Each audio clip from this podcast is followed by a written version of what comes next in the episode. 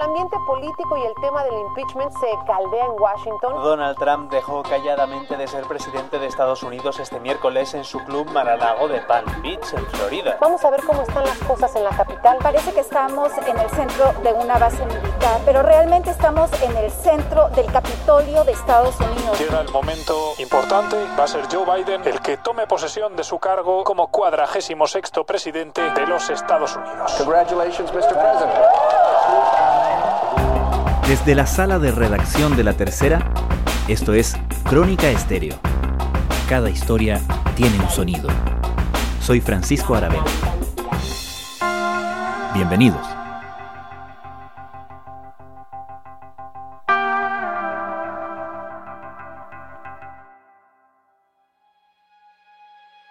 Primero levantaron las rejas, después levantaron las barricadas. Se esperan alrededor de 20.000 tropas de la Guardia Nacional el próximo miércoles. Esta ciudad nunca ha visto algo así y la gente tiene miedo. Con toda la tradición democrática de Estados Unidos, fueron necesarios 25.000 soldados y la militarización de la capital federal para que el pasado miércoles se celebrara la toma de mando de su nuevo presidente, Joe Biden. Please raise your right hand and repeat after me.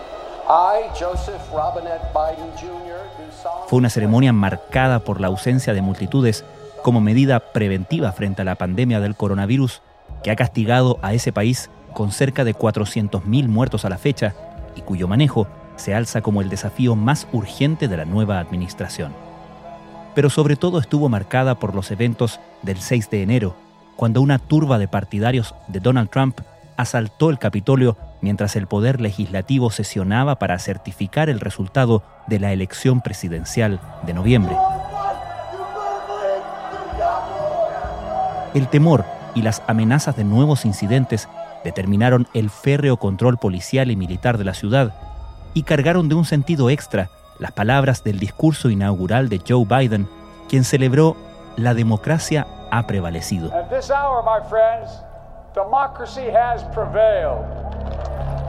Ahora, el nuevo presidente enfrenta desafíos titánicos y urgentes. Con una economía en serios problemas y el peor mercado laboral de la era moderna. Con una mayoría ajustada en ambas cámaras, Biden debe decidir cómo sacar adelante su agenda y a la vez defender el dominio demócrata en las elecciones legislativas de 2022. Por su parte, Donald Trump, quien rompiendo una tradición centenaria no estuvo presente en la ceremonia de cambio de mando, se retiró a Florida con la promesa de volver. I want you to know that the movement we started is only just beginning. Le espera el juicio político en el Senado por su responsabilidad en los hechos del 6 de enero, mientras el Partido Republicano debe decidir si cortar definitivamente con el expresidente o intentar seguir cortejando a su electorado con los riesgos que eso implica. ¿Cómo se vivieron en el país los últimos días de la administración Trump y el inicio de la era Biden? ¿Cómo se enfrentan a lo que viene los demócratas y los republicanos? ¿Cómo marcó el ataque al Capitolio el 6 de enero los días finales del gobierno de Donald Trump y el inicio de una nueva administración en Estados Unidos?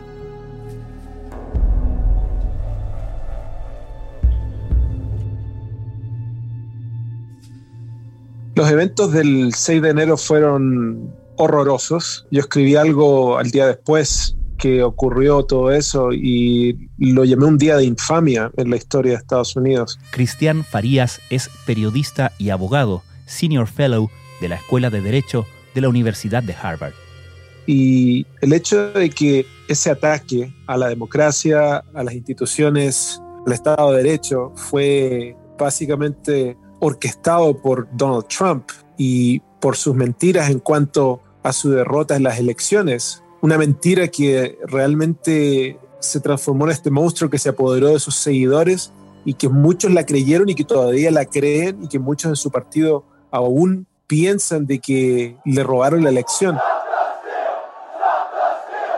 Que todo eso haya conllevado a ese ataque y después a su segundo impeachment, que es como una acusación constitucional que puede en este caso no llevar a la destitución porque él, él, ya perdió la elección, ya no está en el poder, pero si es que el Senado así lo determina, él podría no volver a candidatearse como presidente, como él ya ha dicho que quizás lo haga para el año 2024, que conlleve a eso, bueno, te, te dice mucho acerca de cómo terminó su administración. Terminó solo, abandonado por su partido, aunque aún sigue siendo apoyado por muchos que creen en él, en su persona, en su personalidad, en su modo, en su modo de hacer política. Pero en cierto modo no hubo un traspaso de poder pacífico que ha habido por ya cientos de años desde el principio de, de esta, de esta república, de, de este experimento estadounidense.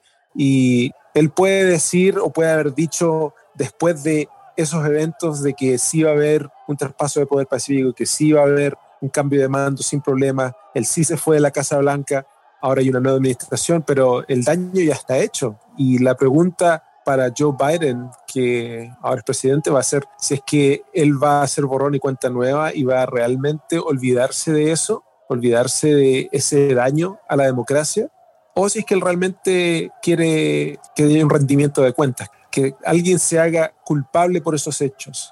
Y esa va a ser su disyuntiva y va a ser un, un, gran desafío porque él tiene una agenda por delante. Mirar hacia atrás necesariamente implica quizás no avanzar tan rápido como él quisiera para enfrentar todos los grandes desafíos que él tiene y que Estados Unidos tiene.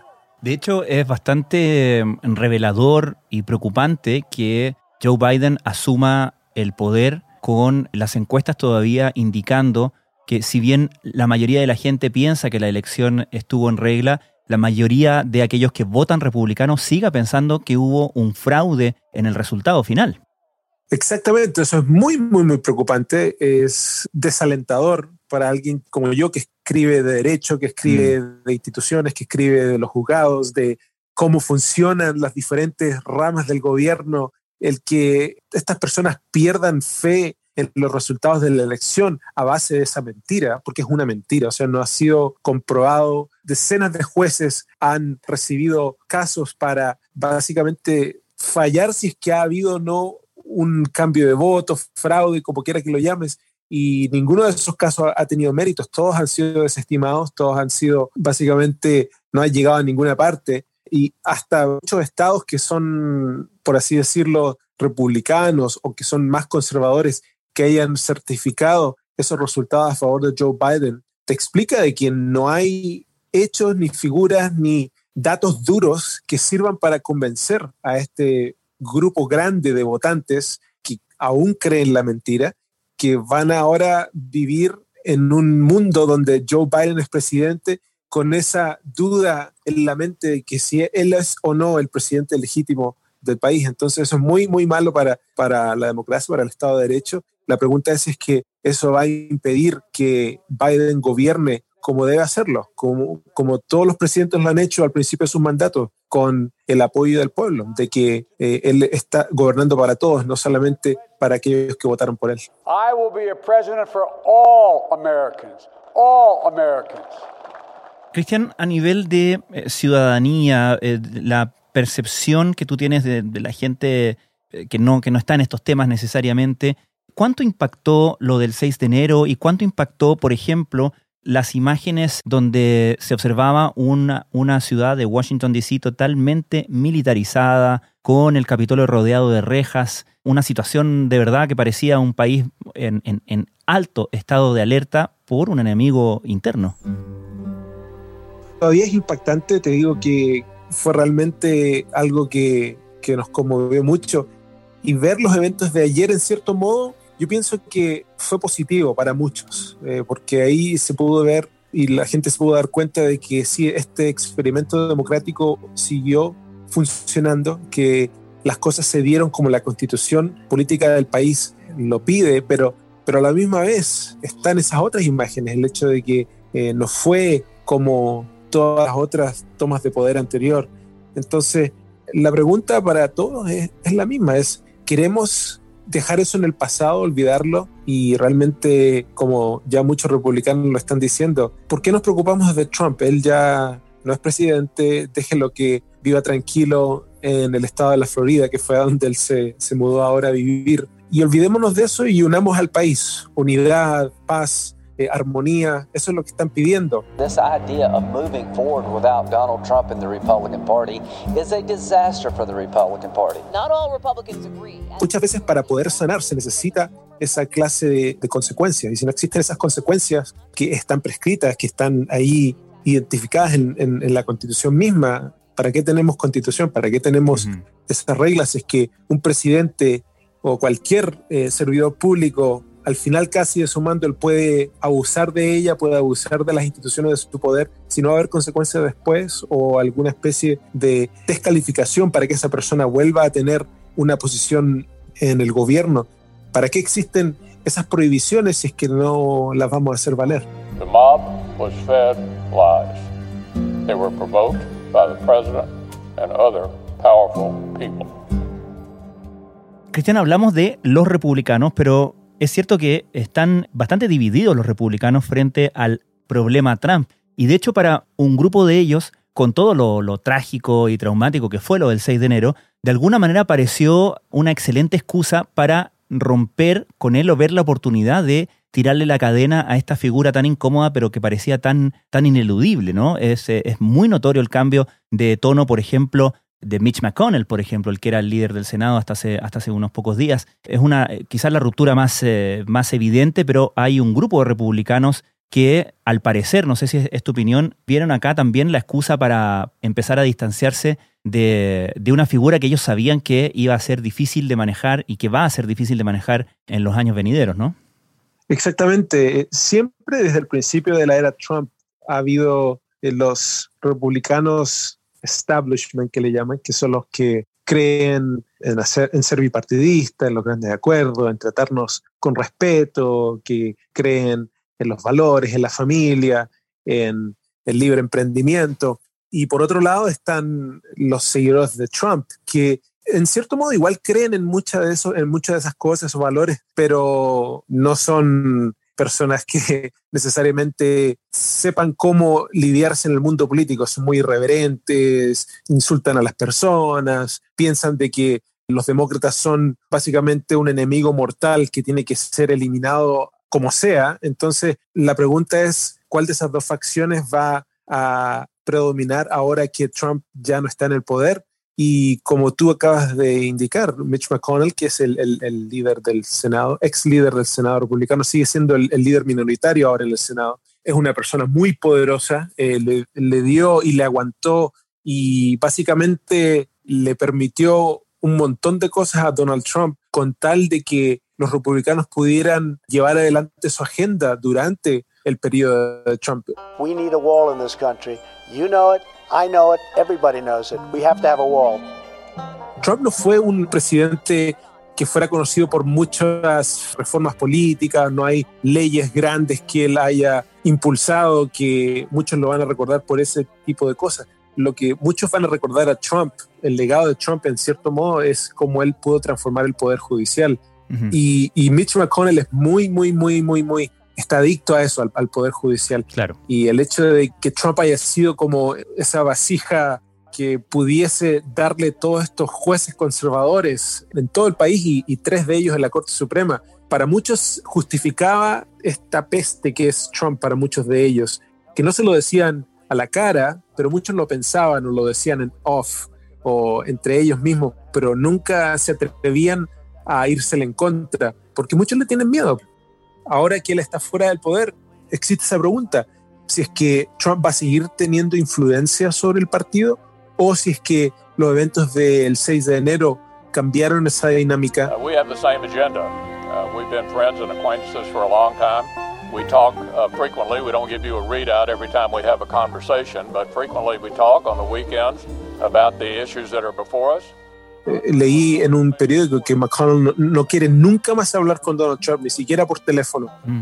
No quiere nada con él. Entonces, la pregunta es si es que esos senadores, que son quizás no centristas, porque todos son muy conservadores, pero que son más del establishment, si es que van a seguir esa postura de McConnell o si es que van a seguir viviendo con miedo, con ese terror a Trump que tenían durante esos cuatro años claro. en el poder. Porque esa fuerza de Trump es increíble y, bueno, y el hecho de que muchos de ellos, incluso en la Cámara de Representantes, aún así, después del ataque del 6 de enero, esa noche cuando certificaron la victoria de Joe Biden, que muchos en la Cámara de Representantes aún así hayan votado en contra de esa certificación en base a las mentiras, te dice que hay por lo menos más de 100 de ellos en la Cámara Baja mm. que aún siguen estando ahí básicamente orbitando alrededor de, de, esta figura en el medio, que es Trump. We stood together and said our angry mob would not get veto power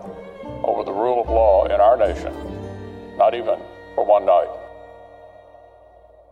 Veremos en el Senado cuánto de esa incomodidad o ese desagrado o esa ganas de deshacerse de Donald Trump pesa finalmente en el voto de suficientes republicanos como para, para condenar al presidente. Eh, pero entiendo, Cristian, y aclárame, tú que te manejas mejor en estas materias, que existe otra vía por la cual, independientemente del resultado del impeachment, Donald Trump podría ser impedido de postular eh, nuevamente al gobierno, ¿no? Que es la enmienda 14, sección 3. Sí, la sección 3 de la decimocuarta enmienda a la Constitución de Estados Unidos, esa enmienda a la Constitución es, por así decirlo, el corazón de la Constitución que se reformó después de la guerra civil a finales de los 1800 aquí en Estados Unidos.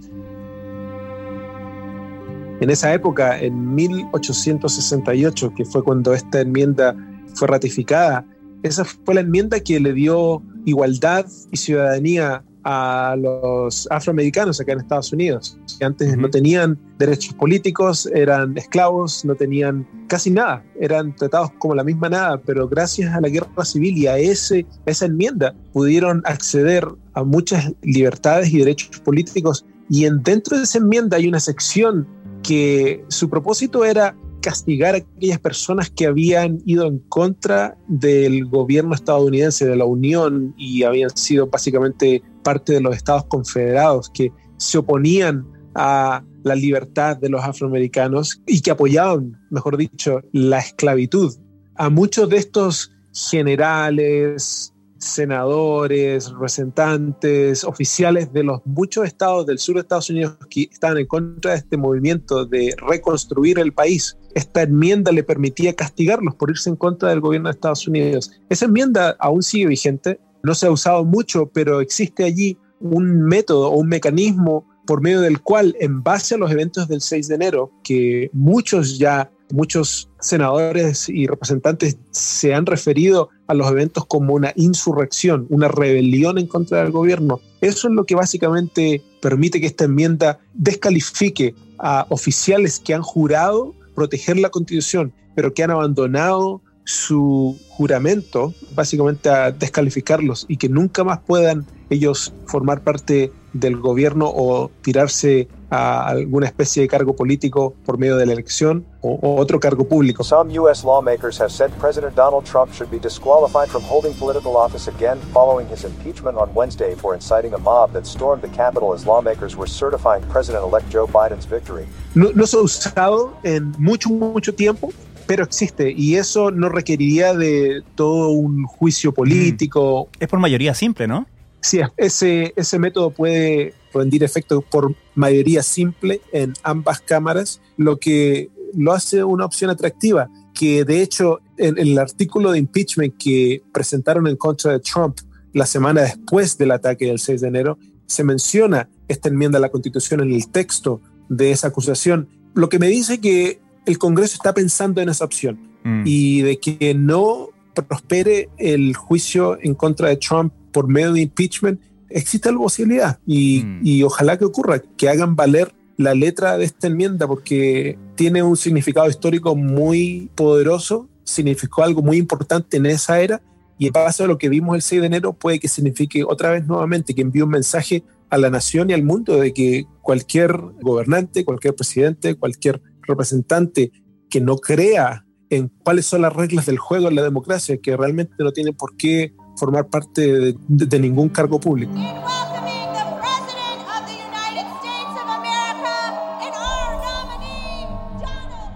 Supongo que buena parte de los republicanos estarán jugando un poco a las adivinanzas.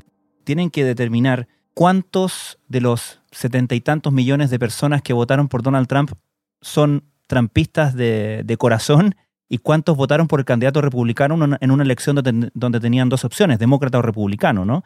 Es decir, cuántos eh, votantes estarían dispuestos a sencillamente votar por el candidato republicano que les fuera propuesto y no estar defendiendo a toda costa todo lo que, lo que diga o haga Donald Trump y los candidatos que él eventualmente pueda, por ejemplo, ungir como sus bendecidos para la elección de medio término, las elecciones legislativas del año 2022, que es el próximo gran hito electoral. Exacto. Eh, en, estos mismos instantes nadie sabe nada de nada, porque, bueno, Biden recién empezó eh, su gobierno y no se ha visto cómo él va a gobernar, qué clase de propuesta va a presentar, cómo Trump va a figurar en todas estas negociaciones, en el futuro de lo que trate de hacer el nuevo presidente, de lo que trate de hacer el partido de Trump en respuesta a este nuevo mandato y cómo se va a comportar este nuevo Congreso, porque en este nuevo Congreso hay muchos, como tú dijiste, trampistas, muchos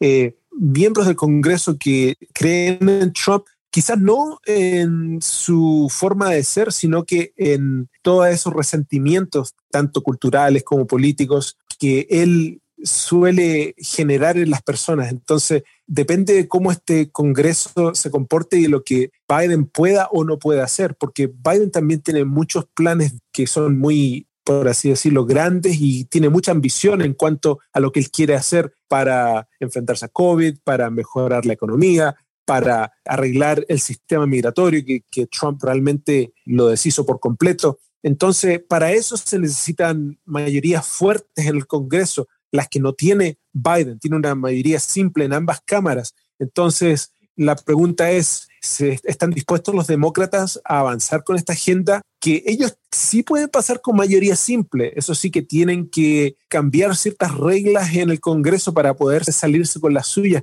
Entonces la pregunta es, ¿va a ser la presidencia Biden transformadora en el sentido de que muchas personas van a decir, wow, realmente los años de Trump son peores a los años de Biden. Biden realmente ha mejorado nuestras vidas, realmente nos ha sacado de este hoyo en el que Trump nos puso. Y la pregunta es si es que los demócratas están dispuestos a ir adelante con su agenda a pesar de que tienen esa mayoría simple, que no tienen todo el apoyo del mundo de los republicanos, especialmente de aquellos que todavía creen en lo que hizo Trump. Ahí va a estar lo que va a suceder el año 2022, que muchos ya están pensando en eso y muchos eh, todavía se preguntan si es que los demócratas van a poder retener ese poder legislativo que por ahora lo tienen, pero lo tienen, claro. penitas lo tienen.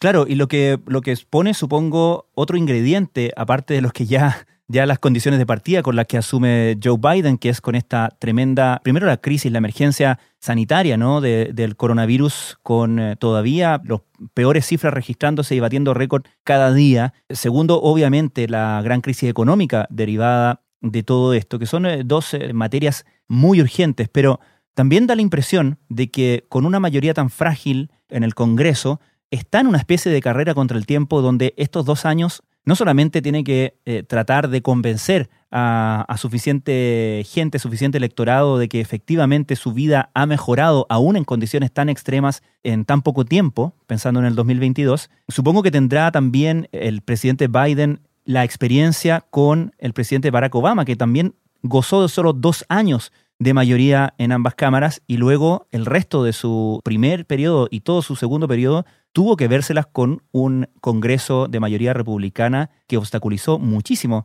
su agenda. Exacto, y, eso es lo que, esa, esa, es la lección que muchos demócratas ahora están aprendiendo o están analizando de esos años, porque obviamente no quiere que se vuelva a repetir los dos primeros años de Obama, que fueron muy activos, que se lograron muchas cosas, pero no las suficientes. Y lamentablemente Obama, como es muy pragmático y tenía esa idea de los grandes acuerdos también, de que todo se puede lograr con grandes reformas bipartidistas con tal de que tenga el apoyo del otro lugar.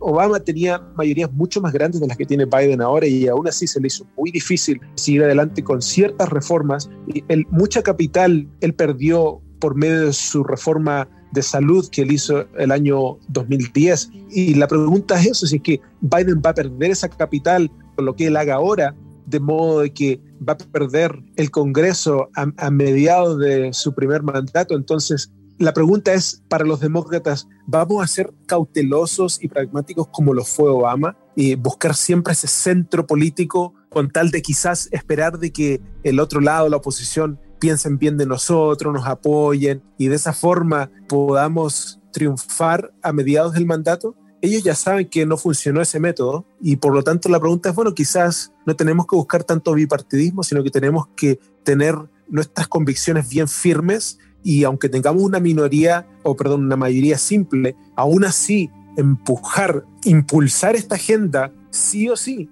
y realmente ayudar a las personas y esperar de que eso tenga réditos políticos sin necesariamente tener que depender del otro lado, de la oposición, porque estoy seguro de que Biden está consciente por lo que pasó Obama el año 2010, que perdió la mitad del Congreso a mediados de su primer mandato y que él no quiere sufrir ese mismo destino. Entonces, espero yo que tanto él como su partido se den cuenta que jugar con el otro partido, con la oposición, a modo de llegar a un centro que les pueda rendir reformas, no quizás como ellos quieran, pero sino reformas a medias, quizás no es la mejor forma de gobernar, especialmente después de cuatro años de Trump, que se vieron tantas aberraciones en el sistema político, en las cosas que él hizo y que deshizo, que quizás en estos momentos realmente los demócratas estén dándose cuenta que ellos tienen que gobernar como se hizo en los años 1930, como en la, en, la, er, en la, época de Franklin Roosevelt y su New Deal, donde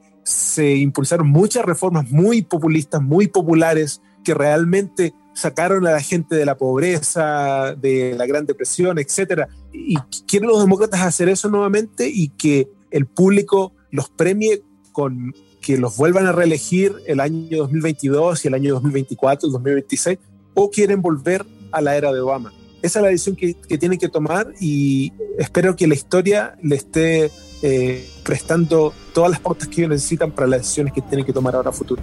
We turn to those tasks of our time, sustained by faith, driven by conviction, devoted to one another and the country we love with all our hearts. Cristian Farías, muchas gracias. Gracias, Francisco. May God bless America and may God protect our troops. Thank you, America.